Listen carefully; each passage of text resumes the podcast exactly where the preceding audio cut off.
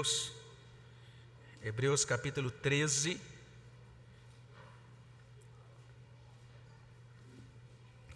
Nós vamos fazer a leitura de Hebreus capítulo 13, a partir do versículo 10 até o versículo 14. Hebreus 13, de 10 até 14.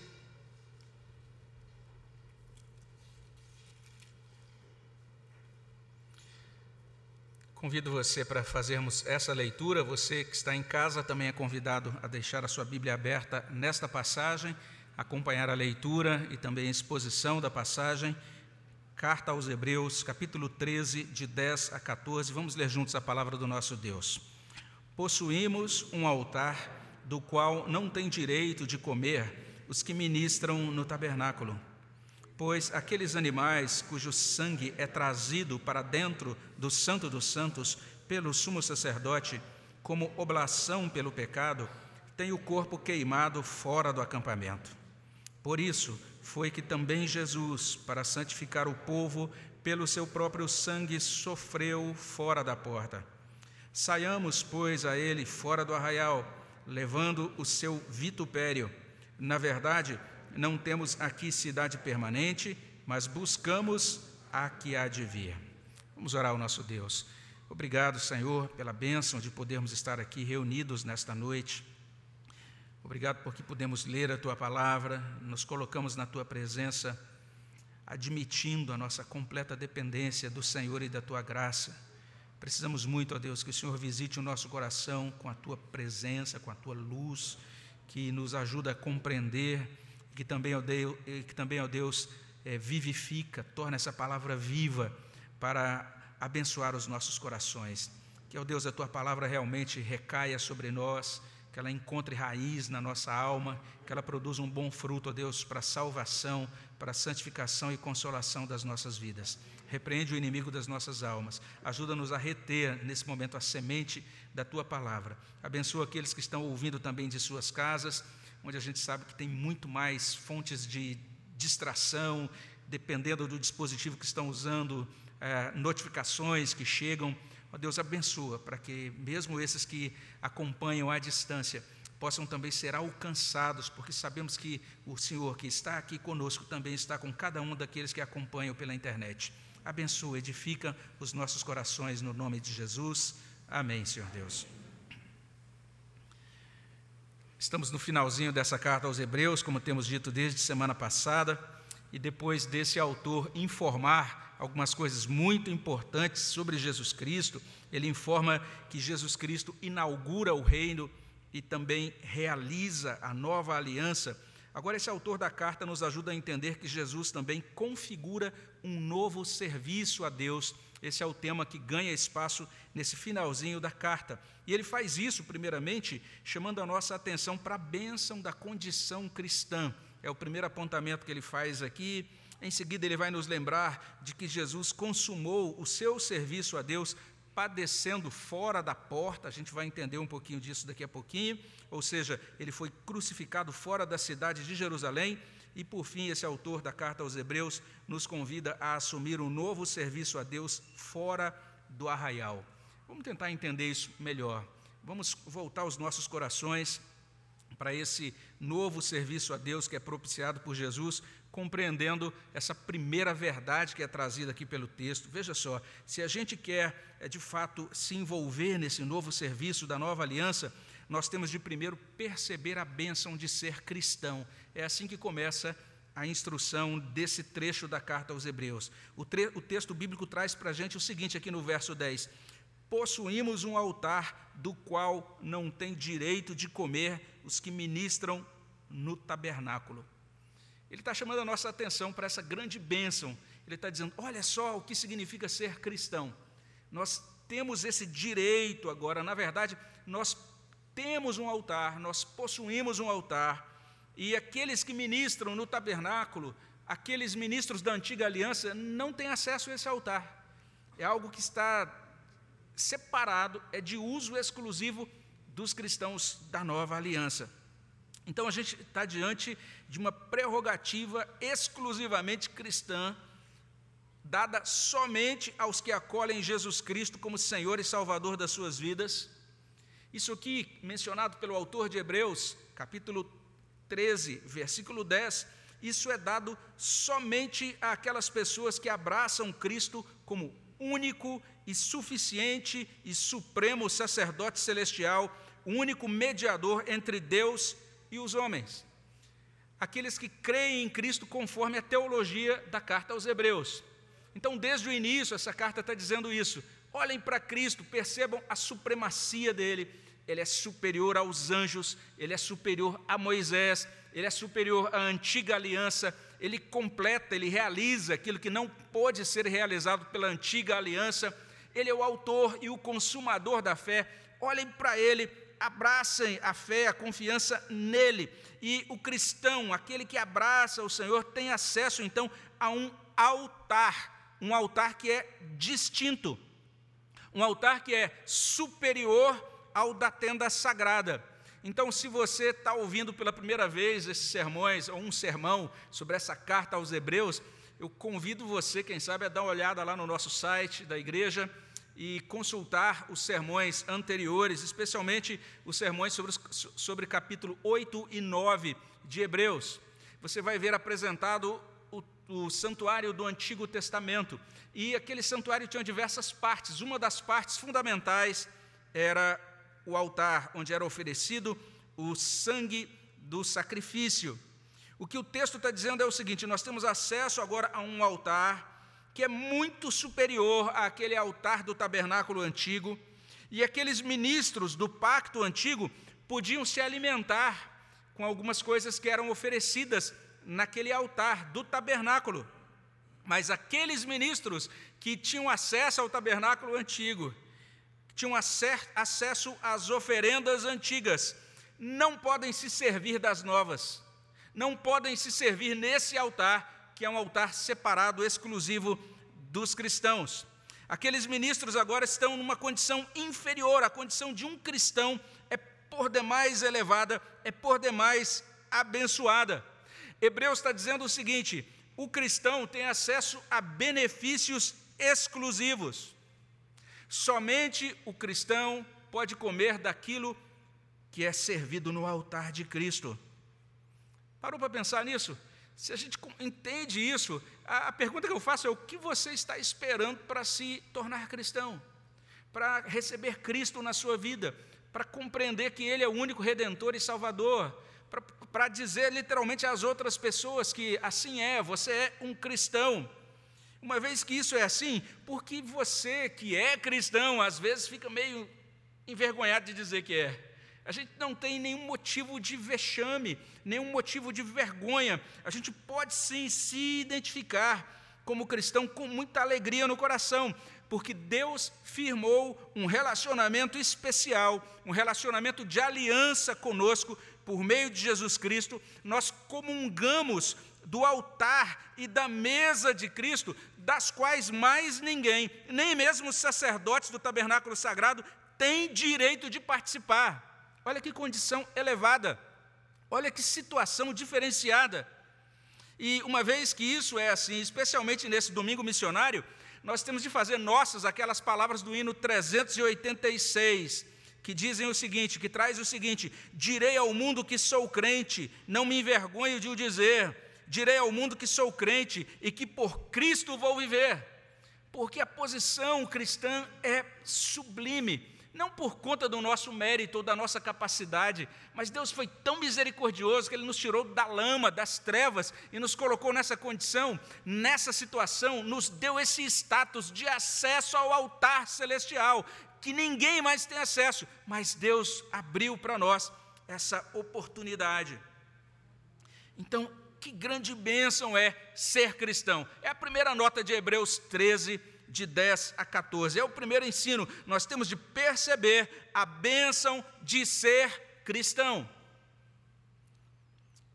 E quem se sente abençoado em Cristo e por Cristo, quem é, realmente tem essa percepção de ser cristão como uma bênção, quem é tomado por esse senso de privilégio, por ser cristão, está pronto para iniciar um novo serviço a Deus está pronto para servir a Deus nos termos da nova aliança. A servir a Deus de acordo com esse novo momento que foi estabelecido e iniciado por Cristo. E esse autor de Hebreus esclarece ainda mais isso, ao ensinar, em segundo lugar, que nós precisamos também atinar para o serviço de Cristo fora da cidade. Então, em primeiro lugar, perceba a bênção de ser cristão. É a primeira é a primeira nota de Hebreus. Mas em segundo lugar, atine para o serviço de Cristo fora da cidade. Como assim, serviço de Cristo fora da cidade? Hebreus 13, 11 nos ajuda a entender isso um pouco melhor. Ele menciona uma prática, na verdade, era algo instituído por Deus no Antigo Testamento e que tinha que ser realizado no dia da expiação. Olha aí o verso 11: Pois aqueles animais cujo sangue é trazido para dentro do Santo dos Santos pelo sumo sacerdote, como oblação pelo pecado, têm o corpo queimado fora do acampamento. Vamos entender isso um pouco melhor. Mas a primeira coisa que a gente percebe é isso: o sangue dos animais era trazido para o Santo dos Santos. E a gente já falou sobre esse lugar. Era um recinto do tabernáculo era o lugar mais sagrado da tenda sagrada. E esse lugar era impressionante, porque a presença de Deus se manifestava ali. Deus estava, ele se colocava no Santo dos Santos, sobre eh, especialmente aquela chamada Arca da Aliança. E a, a, graça de Deus, a presença de Deus se manifestava ali, e era um local tão eh, especial que somente uma pessoa podia entrar naquele lugar, e somente uma vez por ano. Existiam vários sacerdotes, mas dentre eles somente o sumo sacerdote entrava, uma vez por ano, em uma ocasião chamada Dia da Expiação. E naquela ocasião, o sumo sacerdote colocava sobre o propiciatório, que era a tampa da arca, o sangue do animal oferecido como sacrifício. O sangue então era levado para o Santo dos Santos, e o sumo sacerdote era quem fazia isso, como diz o texto, pois aqueles animais cujo sangue é trazido para dentro do Santo dos Santos pelo sumo sacerdote. E veja só, essa definição de data, de datação, de ocasião foi estabelecida por Deus.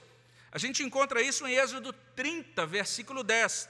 Lá diz assim: Uma vez no ano, Arão fará expiação sobre os chifres do altar, com o sangue da oferta pelo pecado. Uma vez no ano fará expiação sobre ele, pelas vossas gerações. Santíssimo é ao Senhor. Aquela, aquela oferta, aquele sangue, era santíssima ao Senhor. E o texto de Êxodo 30, 10 faz uso da palavra expiação, né? A gente encontra isso. Arão fará expiação. Aqui em Hebreus 13, 11, a gente tem outra palavra, uma palavra diferente, oblação, que tem esse sentido de oferta, sacrifício, e que pode ser considerada inclusive como sinônimo de expiação, que é literalmente um sacrifício em pagamento pelo pecado, ou oferta pelo pecado. Mas a informação adicional que chega aqui é o seguinte: é que o sangue daquele animal era oferecido, era levado para o Santo dos Santos pelo sumo sacerdote, mas o corpo daquele animal tinha que ser retirado do acampamento. E ele era levado para fora do acampamento e ele tinha que ser queimado. A gente precisa lembrar que algumas é, ofertas ou alguns tipos de oferendas que eram oferecidas naquele culto do Antigo Testamento, do Antigo Testamento, da Antiga Aliança, Alguns daqueles é, elementos oferecidos podiam, inclusive, ser comidos parcialmente pelo sacerdote e por sua família. Mas a oferta do dia da expiação, não. Olha só que interessante: aqui, o corpo do animal tinha que ser levado para fora e tinha que ser queimado. A gente lê algo sobre isso em Êxodo 29, de 10 a 14. Farás chegar um novilho diante da tenda da congregação, e Arão e seus filhos porão as mãos sobre a cabeça dele e com esse ato, ou seja, é como se ah, os pecados de Arão e do povo fossem transferidos para aquele animal, é um ato de identificação. E veja, depois tomarás do sangue do novilho e o porás com o teu dedo sobre os chifres do altar, o restante do sangue derramá-lo-ás à base do altar. E em seguida a gente encontra no verso 14: Mas a carne do novilho a pele, os excrementos, queimá-los-ás fora do arraial, é sacrifício pelo pecado. Por ser sacrifício pelo pecado, a gente precisa compreender aí a ideia, essa cláusula, é sacrifício pelo pecado, é importante, porque uma vez que os pecados do povo eram transferidos para aquele animal sacrificado, aquele, aquele animal se tornava impuro, imundo porque agora ele estava carregado de toda aquela simbologia, de todas as impurezas do povo. Então a carne não podia ser aproveitada, e daí ele era levado para longe, era incinerado totalmente. Agora vem Hebreus, ele olha para aquele pequeno detalhe do animal queimado fora do acampamento, e ele vai dizer que até esse pequeno detalhe daquela cerimônia é um apontamento para a obra de Cristo. E olha que interessante o que ele faz. Ele vai dizer para a gente basicamente isso: se os corpos dos animais eram queimados fora do acampamento, ele diz: o nosso Senhor Jesus Cristo padeceu fora da porta. Ou seja, ele foi crucificado fora da cidade de Jerusalém. Então, se você vai a Jerusalém hoje e você vai visitar lá o local provável da crucificação, assim como também o local provável né, do sepultamento. Existem dois locais disputados lá. Todos esses locais hoje estão dentro da cidade de Jerusalém. Mas no primeiro século não era assim. No primeiro século, o local onde Cristo foi crucificado ficava fora dos portões da cidade. A cidade não tinha crescido até aquele ponto ainda. Então, Cristo foi literalmente crucificado fora da cidade. Está aí no verso 12. Por isso foi que também Jesus, para santificar o povo, pelo seu próprio sangue, sofreu fora da porta. Isso quer dizer o seguinte: na expiação, como oferta pelo pecado, Cristo foi considerado impuro. Assim como aquele corpo do animal tinha que ser jogado fora, porque ele personificava a impureza, porque carregava sobre si o pecado do povo, Cristo também foi crucificado fora da porta. A gente lê sobre isso em Gálatas 3,13. Cristo nos resgatou da maldição da lei, fazendo-se Ele próprio maldição em nosso lugar. Porque está escrito: Maldito todo aquele que for pendurado em madeiro. Olha só o que fez o nosso Redentor para que, nesta noite, eu e você pudéssemos estar reunidos nesse lugar, cantando louvores a Deus ele sofreu fora da porta. Em outras palavras, para assegurar o perdão de nossos pecados, Cristo tomou sobre si nossas maldades e vergonhas todas. Foi isso que ele fez. E não apenas isso, não apenas ele a simbologia de Cristo crucificado, sofrendo fora da porta, se encaixa com a cerimônia do Antigo Testamento, no sentido de que Cristo foi considerado impuro diante de Deus por carregar é, os pecados do povo. Mas a grande verdade histórica é que o próprio Cristo foi rejeitado pela cidade. Ele foi rejeitado por Jerusalém. Os evangelhos registram o lamento do Senhor pela cidade.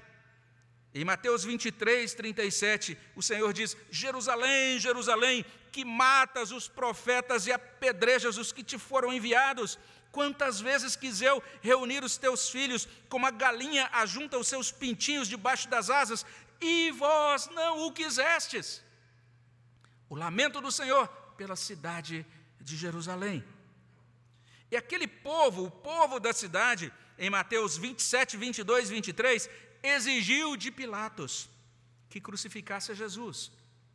A gente encontra isso no relato do Evangelho. Replicou-lhes Pilatos: Que farei então de Jesus chamado Cristo? Seja crucificado, responderam todos. Jesus foi rejeitado pela cidade, foi rejeitado por Jerusalém. Ele foi crucificado fora da cidade, ou como lemos em Hebreus 13, 12, fora da porta. Terrível, não é mesmo? Chocante, humilhante demais. Hebreus está dizendo que isso foi maravilhoso. Hebreus está dizendo que com tal sacrifício, olha o verso 12, Deus agiu para santificar o povo. Ou seja, com tal sacrifício, Deus realizou o que a antiga aliança não podia realizar. Eu tenho mencionado isso desde a última meditação em Hebreus. Se você confere, Hebreus 7,19, Hebreus 10, 1, essas passagens mostram que a antiga aliança, a lei, não conseguia aperfeiçoar o povo, não conseguia santificar o povo. Mas Cristo, com o seu sangue, realizou isso que era impossível à lei. Então, com esse serviço prestado a Deus, Jesus selou, confirmou o novo pacto, essa nova aliança no sangue dele. E com isso, Jesus abriu oportunidade para que os crentes nele sejam agora integrados ao novo serviço a Deus nessa nova aliança. Então, esse é o segundo ensino. Depois de perceber essa bênção de ser cristão, nós temos acesso ao altar, algo que aqueles da antiga aliança não têm. Olha só o que diz Hebreus. Em seguida, ele prossegue dizendo: a gente deve atinar para o serviço de Cristo fora da cidade. Mas não apenas isso. Em terceiro lugar, de acordo com Hebreus, é necessário assumir o novo serviço a Deus fora da cidade. Essa é a tônica de Hebreus 13, especialmente aqui nesses versos 13 e 14. Olha o que ele diz: Saiamos, pois, a ele fora do arraial, levando o seu vitupério. Na verdade, não temos aqui cidade permanente, mas buscamos a que há de vir. Olha que interessante. E você está percebendo que à medida que a gente vai estudando a Bíblia, a gente cresce espiritualmente, a gente cresce culturalmente. Eu gosto muito de traduções bíblicas na linguagem de hoje, mas quando a gente tem uma tradução tão, de tão boa qualidade quanto a nossa, a gente não apenas está aprendendo coisas espirituais, mas aprendendo palavras novas. Você já viu uma palavra oblação? Duvido que alguns aqui falam oblação toda semana, palavra que quase a gente não fala. E alguns talvez foram apresentados essa palavra hoje. Agora, veja a segunda palavra, vitupério. Que palavra difícil, mesmo, não é? Que palavra antiga, mas vale a pena a gente enriquecer até o nosso vocabulário aqui com essas palavras da Escritura, não é? Veja só, nós temos em primeiro lugar uma convocação. Saiamos, saiamos, saiamos, é a convocação. Saiamos, pois, a Ele, ou como diz aqui em James atualizada, saiamos, portanto, portanto, ao encontro dele fora do acampamento. Vamos encontrá-lo fora do acampamento, ele está fora do arraial. Que coisa interessante é essa? Nós temos de sair do acampamento, ou seja, fora da porta, fora da cidade. E a linguagem de Hebreus ainda é mais enigmática, porque ele diz: vamos sair ao encontro dele levando o vitupério, levando o seu vitupério. Que estranho, o que, significa isso? Vitupério significa insulto, significa injúria, significa afronta.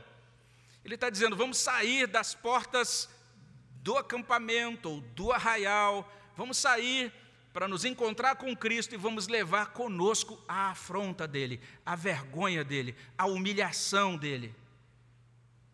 Que coisa interessante, que proposta mais estranha para o serviço da nova aliança, não é? Imagine aí, você está dizendo, ah, estou buscando um serviço espiritual, vou aqui agora dar uma olhada nesses classificados, nessa folha, ou nesse site aqui que traz os serviços espirituais. E aí, que serviço espiritual que eu quero? Aí você encontra assim: olha, tem um serviço aqui que é o seguinte: saia de onde você está, se encontre com Cristo e leve a vergonha de Cristo com você. Esse é o serviço da nova aliança. Topa? Fala, ah, não, vou procurar outra coisa. Eu estava pensando em ser recepcionista, dirigente de louvor, não estava imaginando um negócio assim, coisa tão esquisita, diferente, e parece meio negativa, levar comigo ou carregar o vitupério de Cristo comigo. O ensino de Hebreus é muito simples. Cristo foi envergonhado no serviço da nova aliança. Para realizar esse serviço, para confirmar a nova aliança, Cristo foi diminuído. Quando Paulo escreve sobre isso aos Filipenses no capítulo 2, ele diz que Cristo foi humilhado, humilhado até a morte e morte de cruz. Inclusive, Cristo morreu pelo tipo mais vergonhoso de morte do primeiro século.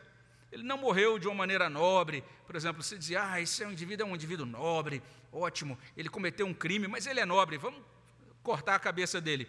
Então, normalmente os nobres morriam é, decepados, né, com a cabeça decepada, mas a morte de cruz era para a ralé da ralé da ralé. Né? Era uma morte vergonhosa em todos os sentidos, porque significava os crimes mais baixos. Era uma morte vergonhosa porque a pessoa ficava exposta basicamente nua, só com a roupa de baixo, as pessoas em volta zombando, passando e fazendo é, é, zombaria e chacota com o sofrimento do, do crucificado.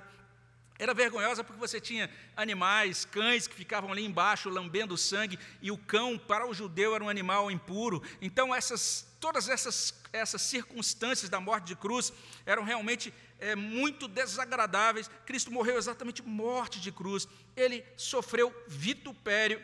Deu-se com Cristo aquilo que a gente lê em Salmo 69, de 7 a 9: Pois tenho suportado afrontas por amor de ti, o rosto se me encobre de vexame tornei-me estranho a meus irmãos, desconhecido aos filhos de minha mãe, pois o zelo da tua casa me consumiu, as injúrias dos que te ultrajam caem sobre mim. Foi o que aconteceu com Cristo. Foi isso que ele sofreu para realizar o serviço ao Pai e assim firmar a nova aliança. Uma nota da nossa Bíblia de Estudo de Genebra, segunda edição, é, explica bem isso. Diz assim: o sofrimento de Jesus fora do portão da cidade simbolizou não somente a maldição que ele carregou como sendo aquele que leva o nosso pecado, mas simbolizou também a sua rejeição pelo poder religioso judaico e os seus líderes. E olha só o que diz a nossa Bíblia de Estudo de Genebra, olha como ela prossegue. Os leitores originais agora eram conclamados a aceitar com coragem que eles fossem expulsos das instituições judaicas a sinagoga, o templo e também suas famílias. O autor de Hebreus está trazendo uma teologia, uma afirmação doutrinária do início ao fim da sua carta. É necessário romper com o judaísmo. É necessário compreender que o judaísmo foi instituído por Deus, teve o seu lugar na história e tem ainda, mas Cristo é superior. A aliança nova foi assegurada por ele. Ele cumpriu as profecias de Jeremias 31, Ezequiel 36. Cristo, com a sua obra, torna agora totalmente obsoletas as cerimônias e os sacrifícios no tabernáculo antigo e também no templo de Jerusalém. Certamente não ficaria barato você simplesmente romper com o judaísmo. Certamente não seria fácil você chegar para os seus pais né, que te levaram e ali apresentaram para ser circuncidado ou para fazer o seu bar mitzvah e que tinham todo um orgulho de ser judeu e você dizer, pai, agora Cristo é o Messias e Cristo é Deus. Eu agora adoro a Deus, entendendo que Deus é Pai, é Filho, é Espírito Santo. E eu agora entendo que não apenas as Escrituras do Antigo Testamento mas sabe o que mais, pai? Esse, esse livro que foi escrito por Mateus aqui, ó, esse livro que foi escrito por Marcos, por Lucas, esse livro que foi escrito pelo apóstolo Paulo, são palavra de Deus também. Deus está revelando a nova, a nova verdade, a completação da verdade no Novo Testamento. As suas escrituras são maravilhosas, são inspiradas por Deus, mas não estão completadas. Deus está completando agora na nova aliança. Isso era chocante para uma família de judeus.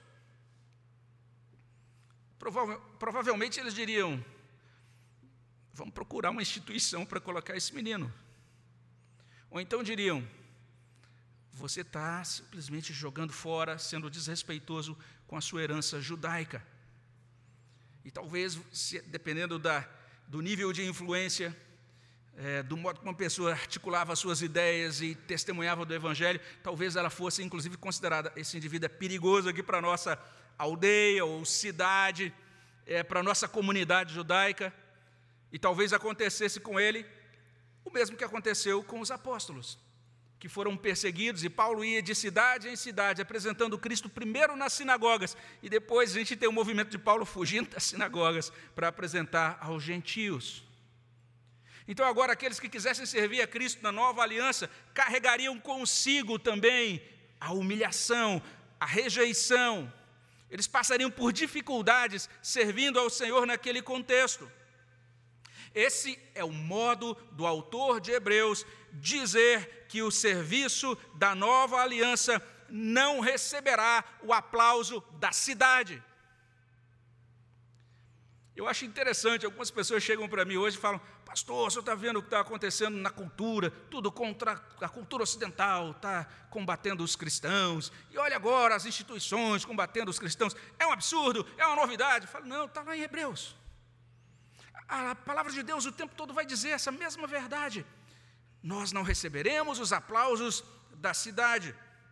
O serviço da nova aliança não tornará o cristão uma celebridade na cidade, não o fará mais querido na cidade, ele provavelmente não receberá a chave da cidade.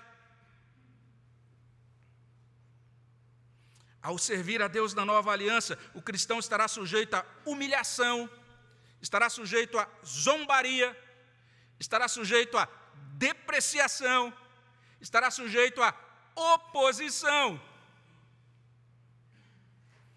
Aí vem Hebreus e diz assim: não se preocupa com isso, não. Foi assim também com o Senhor Jesus Cristo. Ele sofreu fora da cidade. E saibam que a humilhação que sofrem, o vitupério pelo qual passarem, será, na verdade, a mesma humilhação que ele suportou, como diz a tradução King James atualizada, ou como consta na NVI, será a desonra que ele, Jesus, suportou. E saibam mais que ao sair para fora do arraial, vocês vão se encontrar com o próprio Senhor Jesus Cristo. Porque o texto é traz exatamente isso. Saiamos, ele diz: saiamos para quê? Para Ele, para nos encontrarmos com Ele. É o que diz o texto. O Senhor Jesus Cristo serviu a Deus Pai fora do acampamento. E o texto ainda prossegue. Ele diz assim: não desanimemos. A gente precisa entender que isso é uma grande bênção, porque sabe a cidade de Jerusalém? Essa cidade que rejeitou o Redentor não é permanente. E sabe a cidade de Roma? Aquela que estabeleceu Pôncio Pilatos como governador, para dar a palavra final sobre a crucificação de Jesus? Roma não é permanente. E sabe o que mais? Se a gente pensar em Washington, ou em Nova York, ou em São Paulo, ou em Tóquio, ou em Brasília, ou em São José do Rio Preto, olha o que a Bíblia diz: não são cidades permanentes passarão. Serão consumidas por fogo, como explica Pedro lá em 2 Pedro 3,7. Ora, os céus que agora existem e a terra, pela mesma palavra, têm sido entesourados para fogo, estando reservados para o dia do juízo e destruição dos homens ímpios. Hebreus então nos ajuda a compreender isso. Ele já está falando sobre esse assunto, ele já mencionou isso lá atrás. Por exemplo, em 11, 10, ele disse que Abraão, Isaac, Jacó aguardaram a cidade que tem fundamentos, da qual Deus é arquiteto e edificador. Lá atrás também, Hebreus 11, 16, ele escreveu o seguinte: Mas agora, ele está falando dos peregrinos da fé, ele diz: agora aspiram a uma pátria superior, isto é, celestial. Por isso, Deus não se envergonha deles de ser chamado seu Deus, porque lhes preparou uma cidade. Olha que impressionante. E por fim, o texto que a gente terminou de ler, Hebreus 13, 14. Olha lá, na verdade, não temos aqui cidade permanente, mas buscamos a que há de vir. O que ele está dizendo é: não há problema em a gente ser colocado para fora da, do portão da cidade e nos encontrarmos com Cristo lá onde ele serve ou serviu a Deus. Nós não temos cidade permanente. Nós buscamos a cidade que há de vir. Então, esse é o terceiro e último ensino. Depois de perceber a bênção de ser cristão, depois de atinar para o serviço de Cristo fora da cidade, nós assumimos o novo serviço a Deus fora da cidade. E aqui a gente já pode começar a concluir. E como a gente sempre faz, a gente faz essa recapitulação, não é? Lembrando que esse texto de Hebreus 13, de 10 a 14, está nos chamando a esses três movimentos: perceber a bênção de ser cristão, atinar para o serviço de Cristo fora da cidade e assumir o um novo serviço a Deus fora da cidade. A primeira coisa que a gente tem aqui no texto de Hebreus 13, de 10 a 14, é um precioso convite para a salvação. Porque o texto começa dizendo isso: olha como é bom ser crente, olha o privilégio de ser crente. Olha o que Deus concede aos crentes: essa comunhão do altar, a comunhão de Cristo. Cristo agora se senta com os crentes e desfruta com eles de uma comunhão diferenciada. Aqueles que abraçam Cristo como Senhor, como Salvador de suas vidas, desfrutam de benefícios inefáveis, desfrutam de bênçãos incontáveis. Ninguém nenhum outro, nenhuma outra religião, nenhuma outra instituição é capaz de fornecer, de prover, de suprir aquilo que Cristo supre no Evangelho. Só Ele é Salvador, só Ele é Consolador, só Ele traz santificação, mudança de vida e de coração, e Ele nos convoca para uma comunhão deliciosa, como nós cantamos em um hino. Então nós podemos e devemos crer nele. Nós devemos deixar de adiar, de passar para frente, de dizer depois eu volto. Você que está acompanhando de casa, ah, eu estou aqui meio online, porque eu não quero chegar ali e começar a participar novamente da vida da igreja. Volte. Vale a pena ser cristão, é um grande privilégio, é uma grande bênção. Mas além disso, nós somos convidados para contemplar o serviço de Cristo olhar para a obra redentora que ele, que ele realizou na cruz. Especialmente se a gente pensa nesse domingo como domingo missionário. Nós precisamos compreender isso, que Deus nos convoca a contemplar Cristo na cruz e pregar Cristo crucificado e ressurreto. Apresentar, ajudar as outras pessoas a compreenderem isso que exige uma explicação. Eu não sei se você chega a essa mesma conclusão que eu, mas à medida que eu vou estudando essa carta aos Hebreus, eu, vou vendo o seguinte: que a salvação por meio de Cristo é simples, mas não é. Porque quando a gente tem que explicar esses aspectos de por que foi necessário um Salvador, o que é essa obra de expiação, por que era necessário um sacerdote, exige uma explicação. Então a palavra de Deus, ela tem esse elemento que a gente pode chamar assim, de um alcance pelo poder do Espírito que chega até nós e traz então a bênção de Deus para nós dentro de categorias não racionais, no sentido de que ele emociona, ele toca a nossa alma, ele amolece o nosso coração, mas tem também as proposições doutrinárias, as informações teológicas, doutrinárias sobre Cristo, a explicação do Evangelho. Deus estabeleceu agentes do Evangelho ele convocou um povo para fazer isso. Os agentes do Evangelho de Cristo para a cidade de São José do Rio Preto, nesse momento da história, somos nós. Então nós precisamos contemplar o crucificado e pregar o crucificado, compartilhar o crucificado e ressurreto na obra missionária. É um ótimo e maravilhoso trabalho do reverendo eh, Marcos Severo, mas também é um trabalho nosso, é uma incumbência nossa, junto das nossas famílias, da nossa vizinhança, aqui na nossa cidade. Mas, além disso, em terceiro lugar, Deus está nos convidando para servi-lo. Ele nos convida para a salvação, ele nos convida para o testemunho e ele nos convida para o serviço.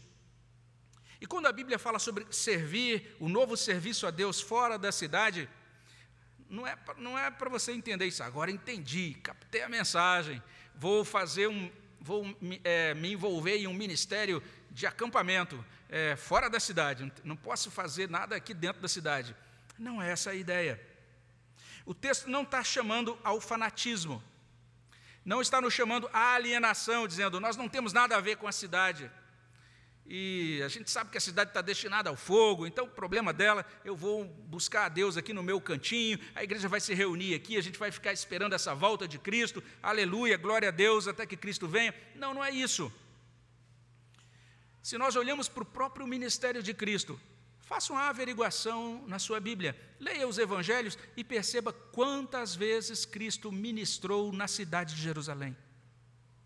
Quantas pessoas ele curou ali? Quantas vezes ele ensinou no templo, em outros lugares, em Jerusalém? E você vai, perceber Cristo ministrando em lugares ermos, mas também Cristo ministrando nas cidades. Você vai ouvir sobre Cristo em Cafarnaum, você vai ouvir sobre Cristo em Nazaré, você vai ouvir sobre Cristo ministrando em outras cidades. Ele não abandonou as cidades, os, agrupa, os agrupamentos humanos. Na verdade, quando ele instituiu aquela tarefa missionária, em separando os discípulos em duplas e encaminhando-os para pregar, ele diz: vocês vão a todas as cidades, a todos os vilarejos, a todos os ajuntamentos, onde tiver gente reunida, onde tiver uma sociedade constituída, entrem ali, preguem a minha palavra, curem os enfermos, expulsem os demônios, levem o reino. Então a gente precisa compreender adequadamente a teologia de Hebreus aqui porque o serviço prático é na cidade, como se Jesus serviu na cidade. Mas veja só, o que Hebreus está dizendo é muito simples.